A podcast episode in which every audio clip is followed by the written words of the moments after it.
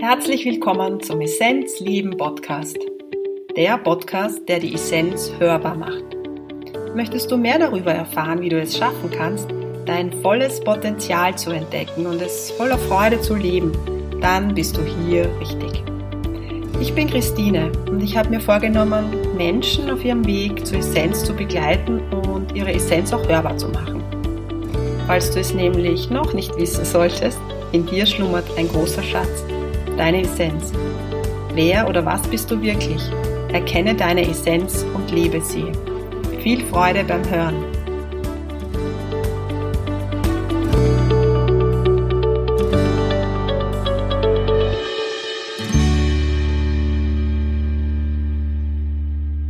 Ich freue mich im heutigen Essenzleben Podcast auf Klaus Martach. Er ist Trainer, er ist Coach bezeichnet sich als Coach für Potenzialentfaltung. Ja, ist in erster Linie so im Businessbereich tätig, kommt auch von dieser Richtung und ein Burnout hat ihn noch tiefer gehen lassen, noch tiefer zu dem, was er eigentlich ist und auch das zu machen und das in die Welt zu schicken, was ihm ein Herzensanliegen ist, nämlich das Potenzial von anderen noch mehr zum Vorschein zu bringen. Ich freue mich auf die gemeinsame Zeit. Lieber Klaus, herzlich willkommen im Essenzleben Podcast. Schön, dass du da bist. Ich freue mich, dass das heute geklappt hat.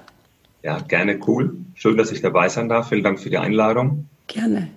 Ähm, lieber Klaus, ich habe im Vorfeld so ein bisschen was über dich gelesen. Ich komme immer so zu meinen Podcast-Gästen sehr oft über Facebook, dass ich das Gefühl habe, ah, den würde ich gerne einladen. Das war bei dir auch so. Das ist eine Gefühlssache, glaube ich. Ja, schön. Mm, in dieser Podcast-Reihe geht es darum, wie es gelingen kann, das eigene Potenzial zu erkennen und es auch zu leben. Mhm. Und bei dir habe ich auf der Webseite gelesen, du beschreibst dich als Potenzialentfalter, kann genau. man jetzt so sagen. Ja. Und ich habe auch gelesen, dass du vom Ursprung eigentlich ein Businessmensch bist oder du kommst klassisch vom Vertrieb. Genau. Also was bewegt jetzt einen Businessmenschen, sage ich jetzt mal, ich glaube auch einen sehr erfolgreichen Businessmenschen, ja. dazu, dass er hm, sagt, ja, ich möchte jetzt anderen helfen, ihr Potenzial zu erkennen, auf allen Ebenen, sowohl im äh, privaten Kontext, im Einzelsetting, als auch, glaube ich, in Betrieben. Ja, ich glaube, du deckst ja ein gröberes Feld ab. Also was ist da der Beweggrund? Also ich habe mich im Vertrieb quasi als Autodidakt eigentlich immer mehr oder weniger alleine durchkämpfen müssen. Klar hatte ich mal den einen oder anderen, der mir ein bisschen was geholfen hat, hatte diverse Seminare besucht, einen guten Trainer an meiner Seite, hat mir eigentlich alles selbst erarbeiten müssen. Und ich bin dann 2002 war es Führungskraft geworden in diesem Unternehmen mhm. und äh, so sage ich es auch, wenn ich so mit den Leuten im Einzelgespräch bin, hey, ich habe damals äh, es gut gemeint, ja, aber wenn du nicht weißt, was richtig ist, was verkehrt ist, ich sage im Nachgang, ich habe jeden Fehler gemacht als Führungskraft, als Vertriebler, den man machen kann. Okay. Auf der Seite ja schön, wenn man diese Fehler macht und daraus lernt.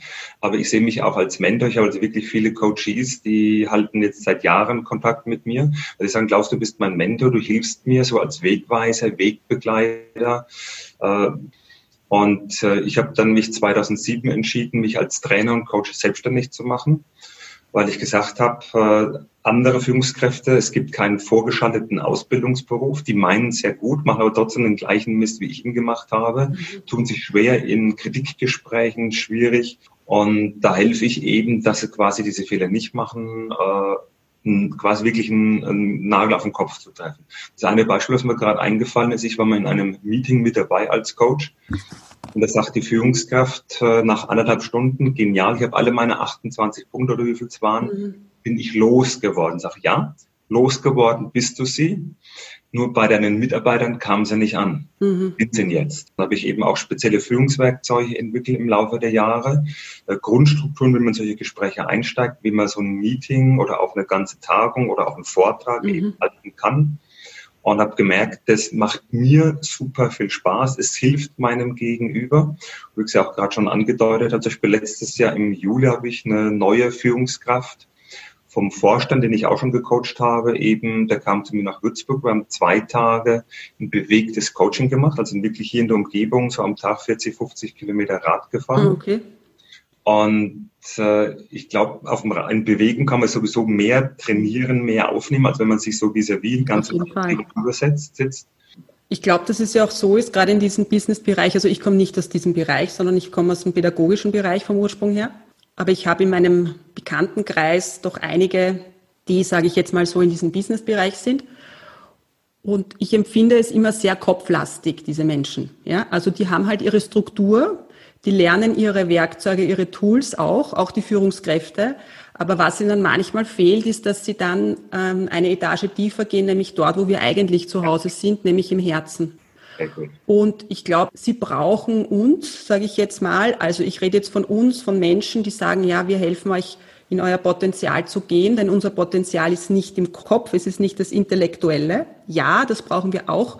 Wir brauchen unseren Verstand, damit, wenn wir über die Straße gehen, wissen, okay, da kommt jetzt ein Auto oder nicht. Aber was wir eigentlich brauchen, ist unser Herz, unsere Herzqualität, unser Potenzial, das im Inneren sitzt, ja. Und ich glaube, wenn man das verknüpft, und ich glaube, dass du einer bist, der das eben verknüpft bei diesen Führungskräften, nämlich eben aufgrund von diesem bewegten, wie du jetzt begonnen hast zu erzählen, von dieser bewegten Session, die du gemacht hast, der Person, habe ich sofort gefühlt, okay, dann hast du ihn rausgeholt aus dem Kopf ja. und einmal in die Wahrnehmung gebracht, oder?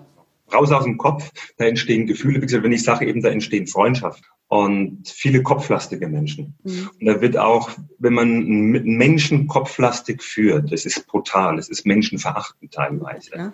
Und wenn ich sage, ich habe gewisse Methoden, Techniken eben auch äh, entwickelt, also ich bin Trainer. Coach. Ich bin kein Dozent, das ist für mich das größte Schimpfwort. Ich bin auch kein Seminarleiter, sondern Trainer. Das heißt, wir erarbeiten gemeinsam etwas, was für mein Gegenüber passt. Mhm. Ja, ein Werkzeug, was für dich passt, muss für den anderen ja nicht passen. Klar, total individuell.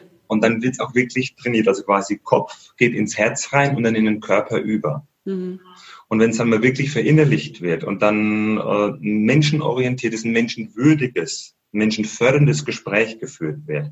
Selbst wenn man einem Mitarbeiter mal sagen muss, das und das passt nur gar nicht, sein Wunsch wird nicht erfüllt, äh, wenn dann der Mitarbeiter danach motiviert rausgeht, sagt, die Sache ist zwar schlecht jetzt gewesen, nicht so, wie ich es haben wollte, mhm. aber ich bin motiviert. Mhm. Das ist mein Credo die Potenziale entdecken, erkennen. Das ist das eine, so das ist der Anfang immer eines Coachings, um dann zu helfen, diese Potenziale auch wirklich zu entfalten, weil genau. Fallschirm, wenn der teuer ist, der technisch versiert ist und sonst irgendwas, wenn der nicht aufgeht, ja, dann nutzt er nichts. Dann ja. Beim Fallschirm nicht. ist es sogar tödlich.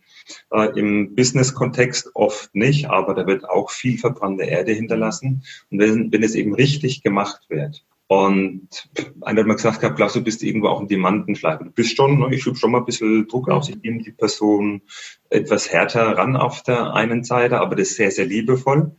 Hart heißt für mich einfach äh, konsequent, verbindlich, direkt, ohne lang rumzueiern. Mhm.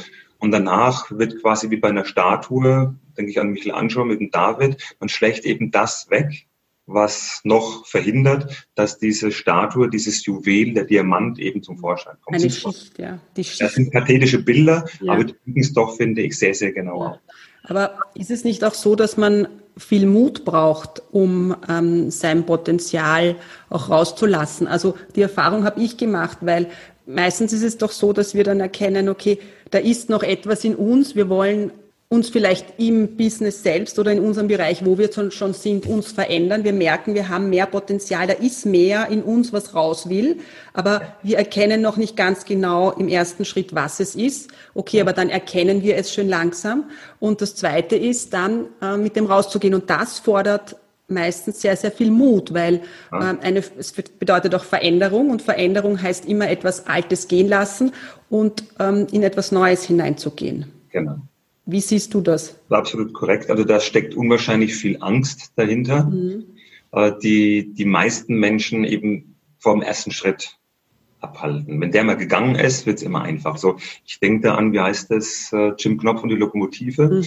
Gibt es ja in dem einen äh, Buch so diese, diesen Riesen, diesen Scheinriesen. Je näher man diesem Scheinriesen kommt, desto kleiner wird er. Wenn man sich der Angst stellt, einen Schritt auf die Angst zugeht, wird sie nicht größer, monströser, es wird immer kleiner. Und äh, ich vorgestern ging ja mein neues Online-Programm Mark Mhm. Online, markmotivation.com, da kann man es eben nachlesen. Und das habe ich im Laufe der Jahre eben äh, entwickelt. Äh, ich habe es bei mir getestet und äh, ich will jetzt nicht zu weit ausholen, was so alles dahinter steckt. Und da habe ich zum Beispiel zwölf Energievideos, habe ich drei Varianten so zum Reinschnuppern. Mhm. Dann eben den normalen Intensivkurs, es sind zwölf Energienvideos, es gibt ein Powerprogramm und nenne ich Titanien, Titanen Power Programm und da ist sogar noch Community als Unterstützung mit Gleichgesinnten zu tun zu haben, mit mir in Live-Calls zusammenzuarbeiten mhm. und äh, mindestens einmal im Jahr kommen wir auch übers Wochenende zusammen und arbeiten an gewissen Dingen. Mhm. Und im fünften Energievideo greife ich genau das Thema Angst eben auf. Mhm. Da zitiere ich eben eine sehr renommierte Person, die sagt, ja, die, die, die größte Angst haben wir vor uns selbst. Mhm. Vor der eigenen Energie, vor dem eigenen Potenzial, Wir vor der eigenen Größe. Mhm. Genau, was in uns drin steckt und reden uns dann auch Gedankenhygiene oft klein. Ja, komm, der innere Kritiker, was willst du, wer bist denn du überhaupt? Und wenn man das angeht, es erkannt hat, dann eben mit äh, Unterstützung von außen, mit Unterstützung Gleichgesinnter das Thema angeht und wirklich häppchenweise voraus oder fördert, ja, mhm. passiert da unwahrscheinlich viel. Was ich sehr spannend finde, und zwar auf deiner Seite sieht man in erster Linie eigentlich nur Männer. Und ähm, ich habe die Erfahrung gemacht, dass es für Männer prinzipiell leichter ist, eher mit dieser Kraft nach außen zu gehen. Ja? Und bei Frauen ist es so, das hängt einfach, das ist einfach in, im geschichtlichen System so drinnen, dass wir halt uns weniger zutrauen, ja, Jetzt ist es, hat sich verändert, ja, aber ich sag's jetzt, dass es noch immer Spuren in uns gibt, ja, die uns so, äh, okay, wir sind die Kleinen, die Schwächeren und so ja. weiter. Du arbeitest aber sowohl mit Frauen als auch Männern. Ist das ja. richtig? Ja, ich würde okay. sagen, sogar eine gute Mischung, was schön Okay, ist. gut. Dann vielleicht magst du noch mehr Frauen auf deine Webseite geben. Die, das äh, Programm oder die Website markmotivation.com, habe ja. ich auch gesagt, ist noch vom, von den Bildern her zu männlich, zu Männern. Genau. Und äh, da sind wir schon dran äh, zu arbeiten. Okay. Mir sind gerade die Bilder nämlich so gekommen dachte ich, okay, arbeitet er jetzt eigentlich nur mit Männern oder okay, dann. Hm. Also ich kann wirklich sagen 50-50. Ich habe viele, auch diese bewegte Coachings. Also jetzt dieses Jahr habe ich, glaube ich, erst zwei oder drei Männer gehabt und alle anderen Coachings, äh, ich würde sagen, es sind momentan fast sogar 80, 90 Prozent Frauen und nur 10 Prozent Männer. Und ich habe festgestellt, äh, also wenn du sagst eben Frauen äh, tun sich da schwerer, also am Anfang ja. Ich denke an bewegtes Coaching, was ich jetzt Anfang Juni hatte. Mhm. Die Frau stand sich am Anfang schon sehr im Weg. Ich habe ihr zugehört, habe mir nur so einen Hinweis gegeben. Und die ging dann am Laufe des Nachmittags wie eine Blume so richtig schön auf. Oh, wie schön. Ich liebe Zweitages-Coachings, weil über Nacht passiert ganz viel. Weißt du, bei vielen Menschen und bei dir, glaube ich, war es auch so. Also, wie gesagt, ich lese immer so die Biografie vom, von meinem Gast. Mhm. Und es ist oft eine Hilfe für uns, dass es mal im Leben ganz dunkel wird. Und bei dir war das so. Also du hattest, glaube ich, sogar zweimal wir nennen es ähm, in unserer Gesellschaft Burnout. Ja? Also das heißt, eigentlich geht man aus der Wahrnehmung und das System bricht zusammen. Das heißt, man, man geht wirklich aus der Wahrnehmung, fühlt sich nicht mehr. Ja. Wie kam es bei dir zu dem Burnout? Ja, du hast angesprochen, eben sich nicht mehr fühlen. Also es gibt verschiedene Gründe, warum bei mir das Ganze so passiert ist. Ich äh, bin ein Workaholic schon immer gewesen. Ich liebe meine Arbeit. Ich liebe mhm. es, anderen Menschen Gutes zu tun. Mhm. Und äh, den ersten. Also so ein Helfersyndrom ein bisschen auch? Ja, okay. Mhm. Genau, also eben, äh, wie gesagt, wenn jemand mich anruft, ich sage, ruf an, wenn ich nicht rangehen kann, äh, gehe ich nicht ran, wenn ich rangehe, äh, stört nie. Und ich telefoniere auch am Wochenende. Das ist für mich, also ich mache da keinen Unterschied, Arbeit, Leben. Die Frage, lebst du, um zu arbeiten, arbeitest du, um zu leben, mhm. Bullshit, weil wir leben, während wir arbeiten und während wir arbeiten, leben wir. Mhm. Und äh, ich habe es halt übertrieben, habe viel zu viel gearbeitet. Äh, heute weiß ich auch, äh, meine viele, viele Arbeit war auch eine Flucht, eine Flucht äh, vor daheim, vor der Ehe. Ich war fast 28 Jahre verheiratet. Okay. Und äh, also heute im Nachgang sage ich, ja, das war alles gut. Äh, damals hat sich das nicht gut angefühlt, so im ersten Burnout drin zu sein. Ich weiß noch, da bin ich mal auf einem Seminar. Äh, da habe ich ein ehrenamtliches Seminar in München in, äh, Gefängnis gegeben für Lehren halt Unternehmertum. Mhm. Und ich habe geweint damals, so fertig bin ich gewesen. Mhm. Während des Seminars habe ich wieder Kraft äh, gefunden, anderen Menschen was zu geben, gute Rückmeldungen zu bekommen. Aber ich war eigentlich fix und fertig. Habe dann äh, Anfang April 2015 sehr schweren Fahrradunfall gehabt. Mhm. Habe mir meine ganzen Zähne eben oben ausgeschlagen. Mhm. Sagt der Bekannte zu mir, Klaus, das ist so wirklich äh, ein Schlag ins Gesicht du musst in deinem Leben was ändern. Und dann habe ich noch mitgeteilt bekommen, wenn ich nicht so ein hartes äh, Kinn hätte, so einen starken Kiefer, wäre der geplatzt. Also als One-Man-Show wäre ich mindestens zwei Jahre ausgefallen. Okay. Habe dann gesagt, ich suche mir wieder eben eine äh, sichere Position. Mhm. Habe dann bei einer Bausparkasse Wüstenrot, um genau zu sein, eben als Vertriebsleiter, Verkaufsleiter für zwei Büros sogar angefangen, habe über zehn Mitarbeiter gehabt, bin ab durch die Decke, weil wirklich, das haben mir viele eben gesagt gehabt, die 20, 30 Jahre schon im Unternehmen tätig sind. Ich war, habe die überholt. Die sagen eben, es waren zwei war Neid da, Anerkennung. Und das Schöne war, die haben gesagt, wir sind schon 20, 30 Jahre im Business, haben da eben ein Netzwerk, eine Wurzel, die ist riesig groß.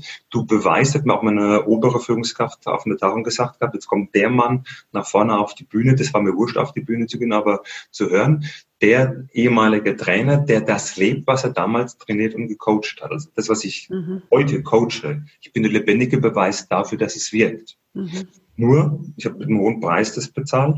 Ich habe zum Beispiel jetzt nicht in meiner Heimatstadt eben arbeiten wollen. Ich bin Richtung Frankfurt gegangen und bin montags eben außer Haus und donnerstags äh, oder freitags heimgekommen, Wochenende auch gearbeitet, also 80, 90 Stunden. Okay. Und mein Körper hat schon lange geschrien, Klaus, hör auf, wir können mhm. nicht mehr oder ich kann nicht mehr. Und dann habe ich eben im äh, Oktober 17 gemerkt, es geht wirklich gar nichts mehr. Und die Ärzte sind gleich amok gelaufen aufgrund meiner Blutwerte. Und also auch der körperliche Zustand ist dann so schlecht geworden. Also bei mir ging gar nichts mehr. Ich habe mich trotzdem zur Arbeit geschleppt. Und äh, wie gesagt, Blutwerte eine Katastrophe. Das ist am 15. März festgestellt worden. Ich habe eine Knochenmark-Degeneration. Das heißt, mein Körper mhm. produziert zu viele Blutkörperchen und dann noch alle degeneriert. Mhm. Und auf der Website kann man den Fachausdruck dafür nachlesen, also eine Vorstufe von Blutkrebs. Und äh, das beeinträchtigt mich auch heute. Also ich kann nicht mehr so arbeiten wie früher. Wir haben ja vom Ayurveda auch, ja. Also, mhm. und das sagen wir, wenn die Grundenergie, das nennt sich Ojas, ja. wenn die mal, und das passiert bei einem Burnout, ich hatte auch einen Burnout, ja, ähm, wenn da die Grundenergie so ein bisschen angeknabbert wird, dann ist dieses Potenzial, also dieses körperliche vor allem Potenzial, nie wieder mehr so da. Aber das Gute ist, wenn du dann dein Leben umstellst und ähm, diese Depots wieder auffüllst, ja, du kannst das, das, was weg ist, nie wieder auffüllen, aber du kannst den Rest, der da ist, so gut genau. nähren, dass ja. du dich wieder optimal fühlst. Ja. ja. Also ich kann heute sagen, es geht mir gerade heute oder gestern oder vorgestern auch, ja, wo mein Programm online ging, meine Partnerin Geburtstag hatte, es war ein traumhaft schöner Tag, weil das Gesamtpaket passt mittlerweile. Also vor zwei, drei Jahren war ich noch tot unglücklich. Wenn ich da äh, mit dem Auto am Baum zerschellt wäre, wäre mir das scheißegal gewesen. Mhm. Heute bin ich glücklich. Ich bin dankbar, dass ich lebe. Ich bin dankbar, so viel Gutes äh, mhm. tun zu können, dass ich in der körperlich viel besseren Form bin. Ich bin vor zwei Jahren war so, da bin ich mal an einem Tag 40 Kilometer Rad gefahren. Das habe ich sonst innerhalb von anderthalb Stunden mit dem Rennrad gemacht. Mhm. Ich habe damals zwölf Stunden gebraucht. Ja. Also quasi fünf Kilometer Radfahren, mindestens zwei Stunden Pause.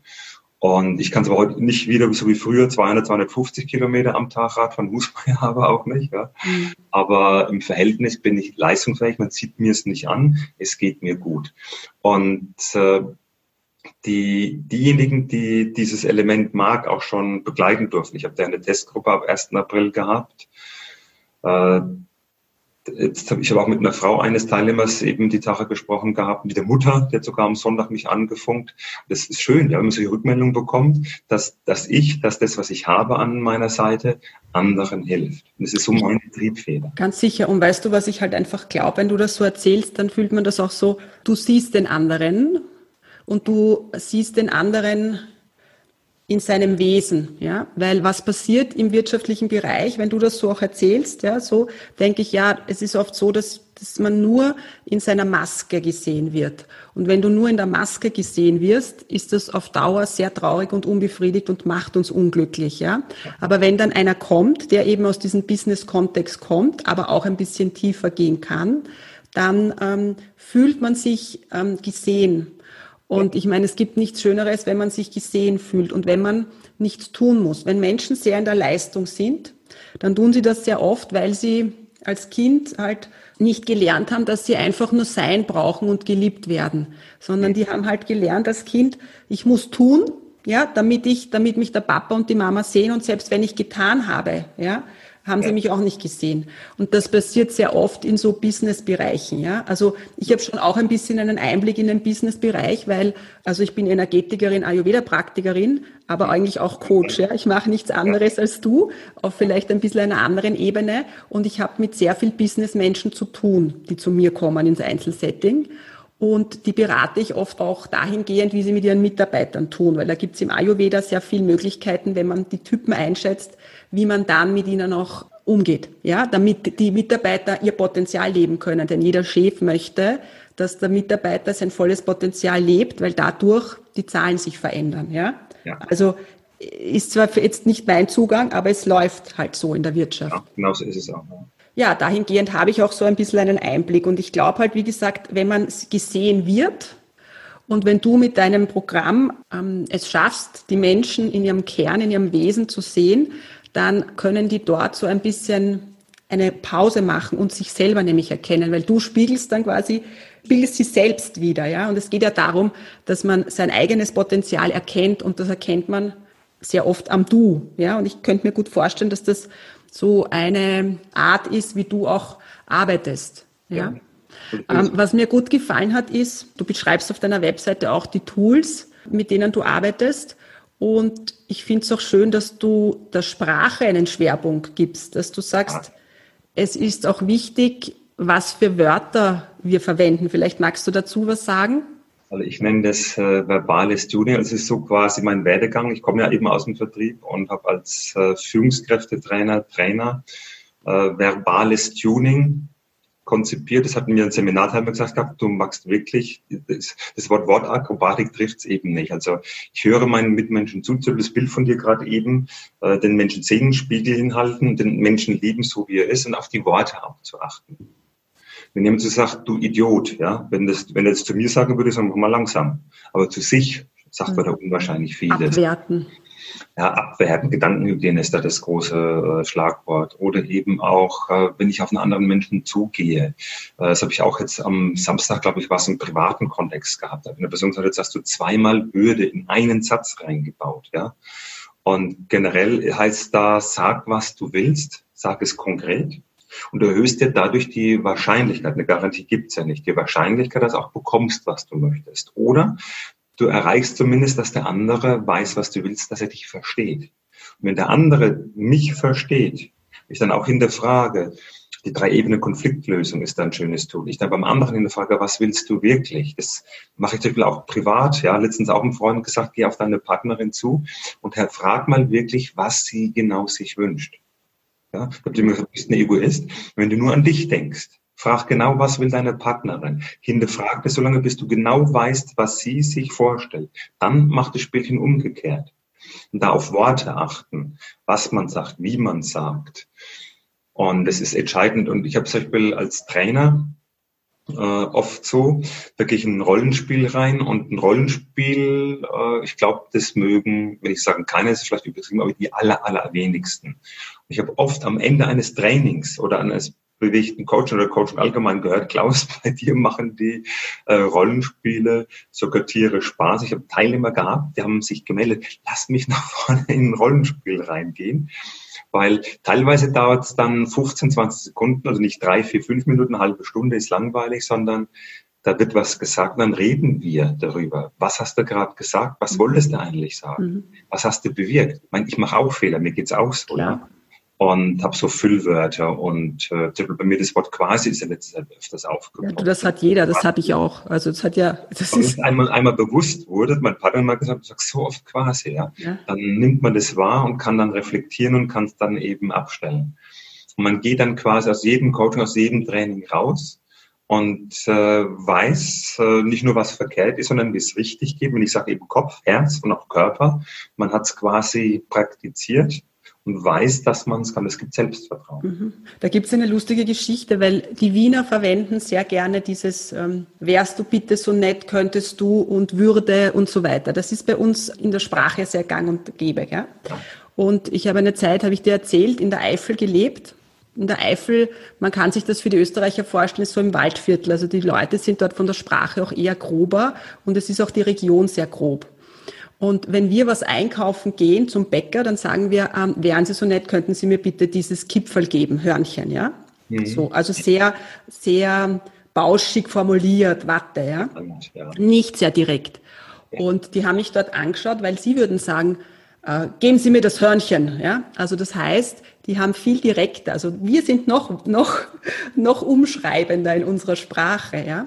Aber manchmal führt das eben in so, es ist zwar höflich, ja, aber es ist keine unmittelbare Anweisung, ja, zum ja. Beispiel, oder eben auch nicht das unmittelbare direkte Fragen, ja.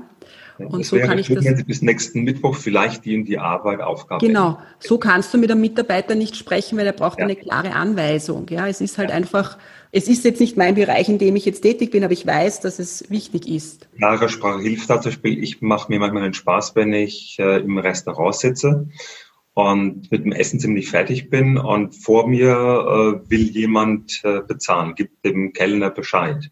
Da sage ich meine Partnerin, mein Partner auch, pass mal auf, äh, ich mache das jetzt auch. Äh, die, der Kellner wird vorher bei mir sein.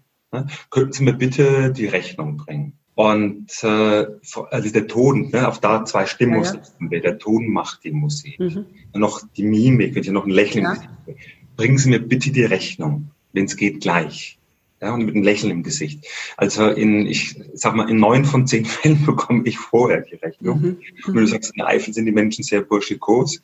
Ich war mit einem Freund in Berlin, Berliner Schnauze, mhm. unterwegs und da bestelle noch einen Cappuccino. Sagte, könnte ich vielleicht noch einen zweiten Cappuccino haben, so etwa, dass ich ausgedrückt. Da guckt die Bedienung ihn an. Ja klar, wir verkaufen sogar welche. Wollen Sie einen? Ja, die haben mich fast unter den Tisch geschmissen, weil ja. Es war so, könnten Sie mir vielleicht bitte noch einen Cappuccino bringen? Mhm. Ja, könnten, Konjunktiv, der ist ja an sich in Ordnung. Ja, ja. Dann die kommen vielleicht und dann Frage, das Wort bitte. Ich mag es auch oft, aber halt eben auf eine andere Art und Weise. Mhm. Äh, dann ist es keine Frage mehr, es ist eine Bitte oder es ist doch eine Frage. Mhm. Ja? Wenn man da eine klare Linie hat, und wichtig auch die Mimik, die Körpersprache. Und weißt du, was auch ist? Es ist so, dass, ähm, dass es auch die Energie ist, die man hat, ja. Weil das, was wir von uns sind, sehen, das ist ein Sechstel von dem, was wir sind. Und das ja. ist auch Tagesverfassung. Wenn wir gut geerdet sind und ganz klar in unserer Ausrichtung und in dem Kaffeehaus sitzen und was bestellen, dann geht die Energie ratzfatz. Ja?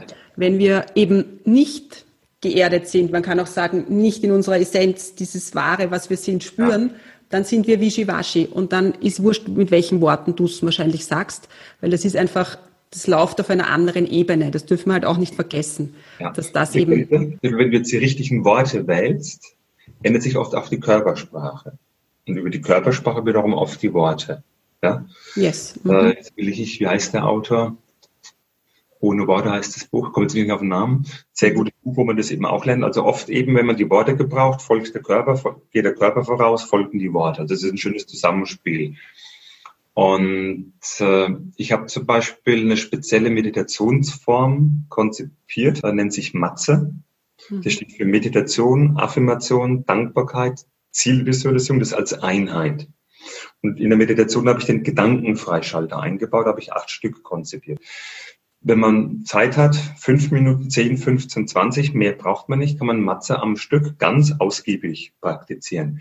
Wenn man wenig Zeit gestresst ist, zwischen zwei Terminen mal zwei Minuten Zeit hat, einen Gedankenfreischalter anbringt, kommt man raus. Ich habe zum letzte Woche, in Würzburg gibt es die alte Mainbrücke, kennen auch einige Wiener, habe ich mhm. festgestellt. Okay. Weil ich bin gefragt worden, wann ist denn bei euch immer dieses Fest? Sag ich, welches Fest auf dieser Brücke? Stehen da Figuren, haben, haben sie gesagt, ja, sag ich, du, das ist kein Fest, sondern es geht rund um äh, die Uhr, also ganzjährig. Okay. Kann auf die alte Mainbrücke gehen, kann einen Shoppen trinken und lernt immer wieder nette Menschen kennen, da habe ich eine Bekannte getroffen. Und die hat sich mal zu mir gesetzt, so eben auf die Bordsteinkante, wir haben gemütlichen Wein dabei getrunken und sagt sie, ja, äh, sie macht Yoga, sie meditiert oder würde gerne mehr meditieren, nur sie kommt noch nicht aus dem Kopf raus. Sag ich, du, dann bringe ich dir mal diesen Gedankenfreischall dabei. Bei mir ist es so heute Morgen eben auch, ich habe äh, an, an in Anführungsstrichen schlechten Tagen brauche ich drei, vier Atemzüge. Dann merke ich, wie ich entspannt bin. Äh, an guten Tagen ist über heute ein Atemzug, weil ich, man, ich trainiere es ja schon eine gewisse Zeit. Und dann ein Atemzug, ich merke körperlich, voll in Entspannung. Ja. Ich merke ein Glücksgefühl im Körper sich ausbreiten, ich merke, wie die Zunge runterfällt, ich merke sofort entspannt. Raus aus dem Kopf, rein in die Energie. Und das ist einfach nur schön, A, sowas äh, an sich selbst äh, getestet zu haben. Und was mir auch, glaube ich, wieder merkt bei mir eben, für mich ist es wichtig, es anderen weiterzugeben. Mhm. Weißt du, wenn du sagst Meditation, das kenne ich auch. Also ähm, ich war auch ähm, lange Zeit in Indien, also ich habe ein halbes Jahr in Indien verbracht. Meditation ist halt auch so ein Schwerpunkt von mir.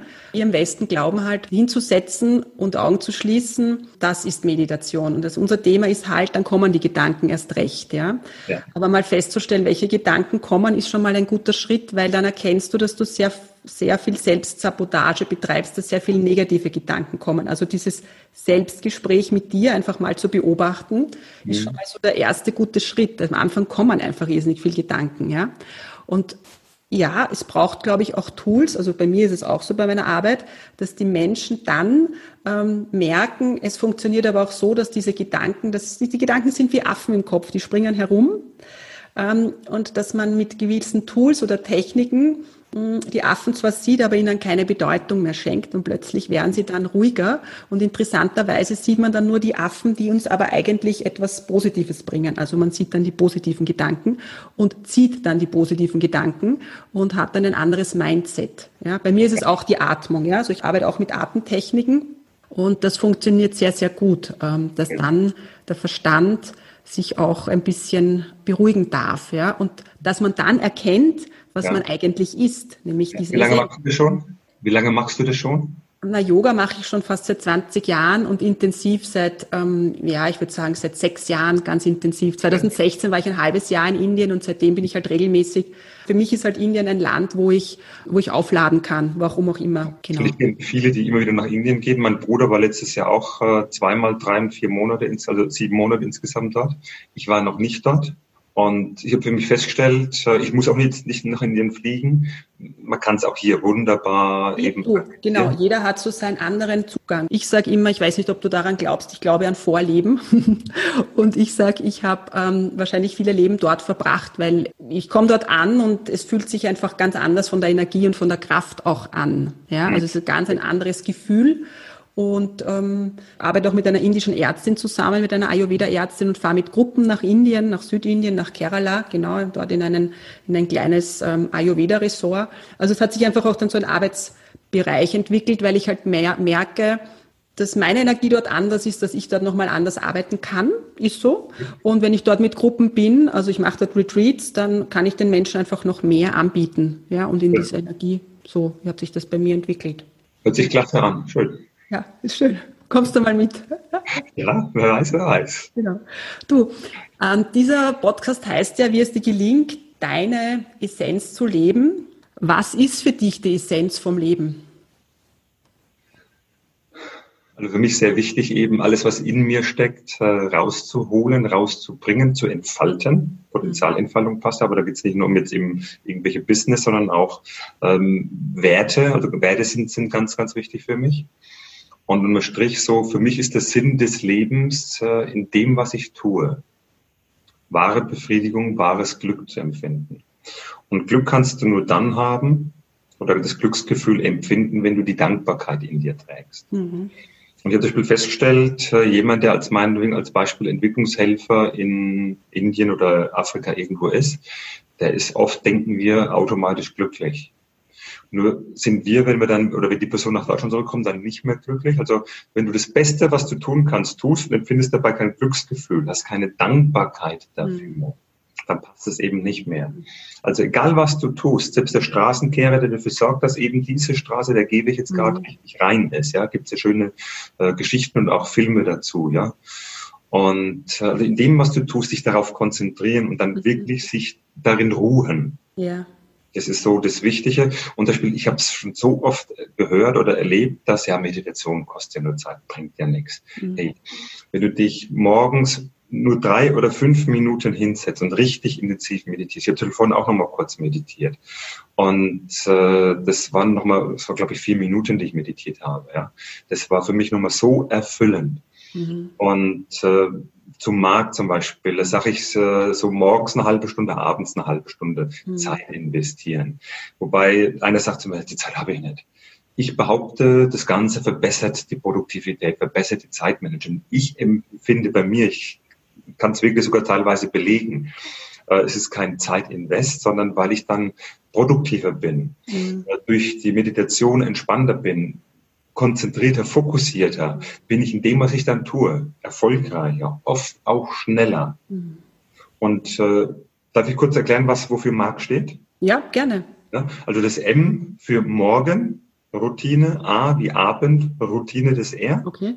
Und dann noch eben die Challenges für Körper und Geist. Ah, okay. Und das ist auch diesen drei Zack. Und der erste Zack steht eben dafür, äh, quasi morgens in die Gänge zu kommen. Also ich habe bei Coaches festgestellt, schleppen sich morgens äh, ja, gestresst, gehetzt, rennen die auf die Arbeit.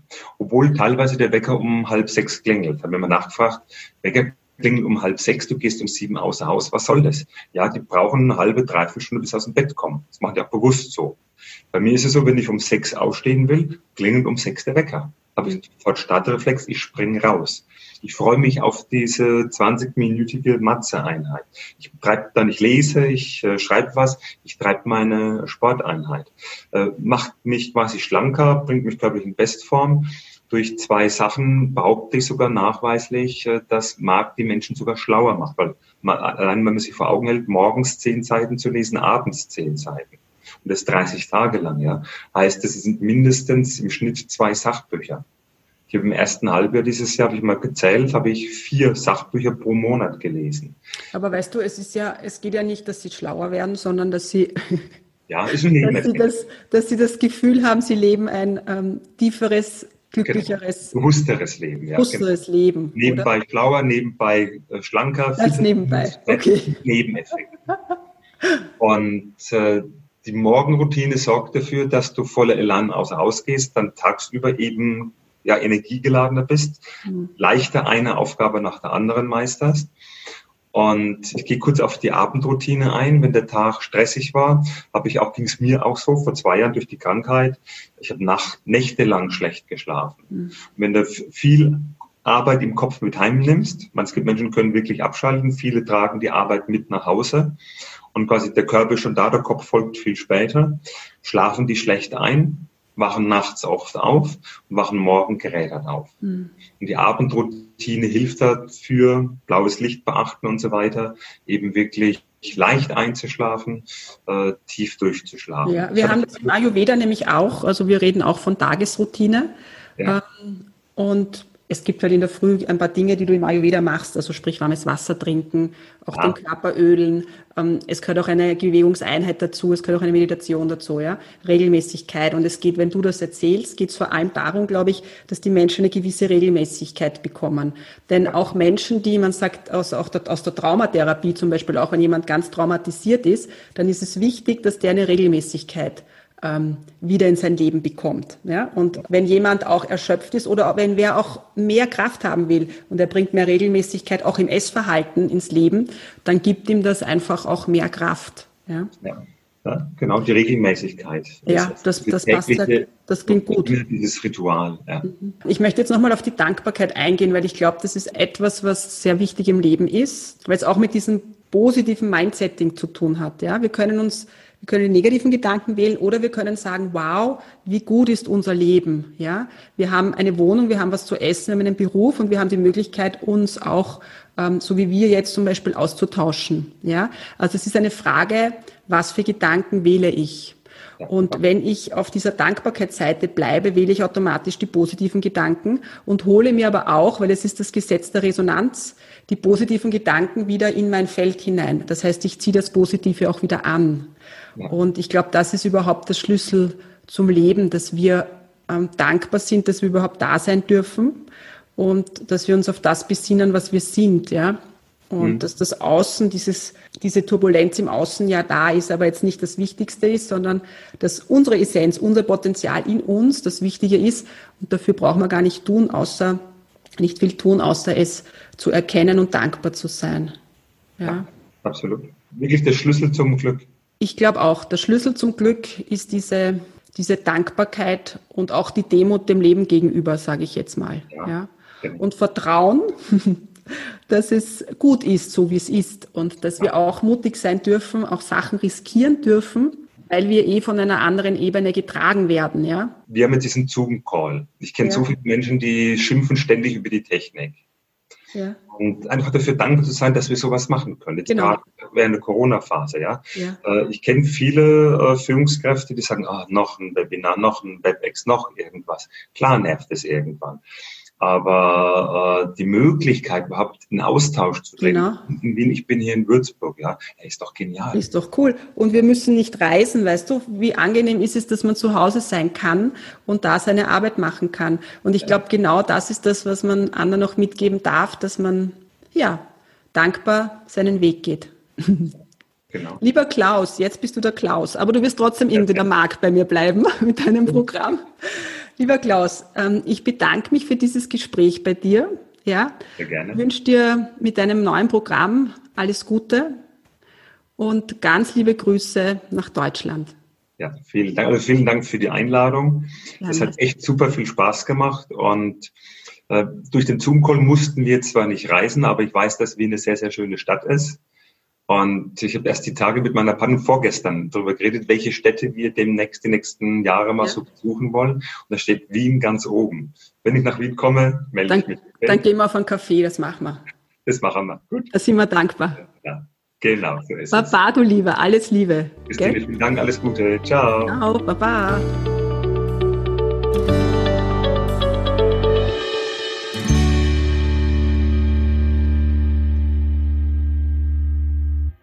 Ja, und alle weiteren Infos zu dem Trainer Klaus Martach findest du auf meiner Seite www.essenzleben.at. Ich freue mich auf dich. Bis zum nächsten Mal.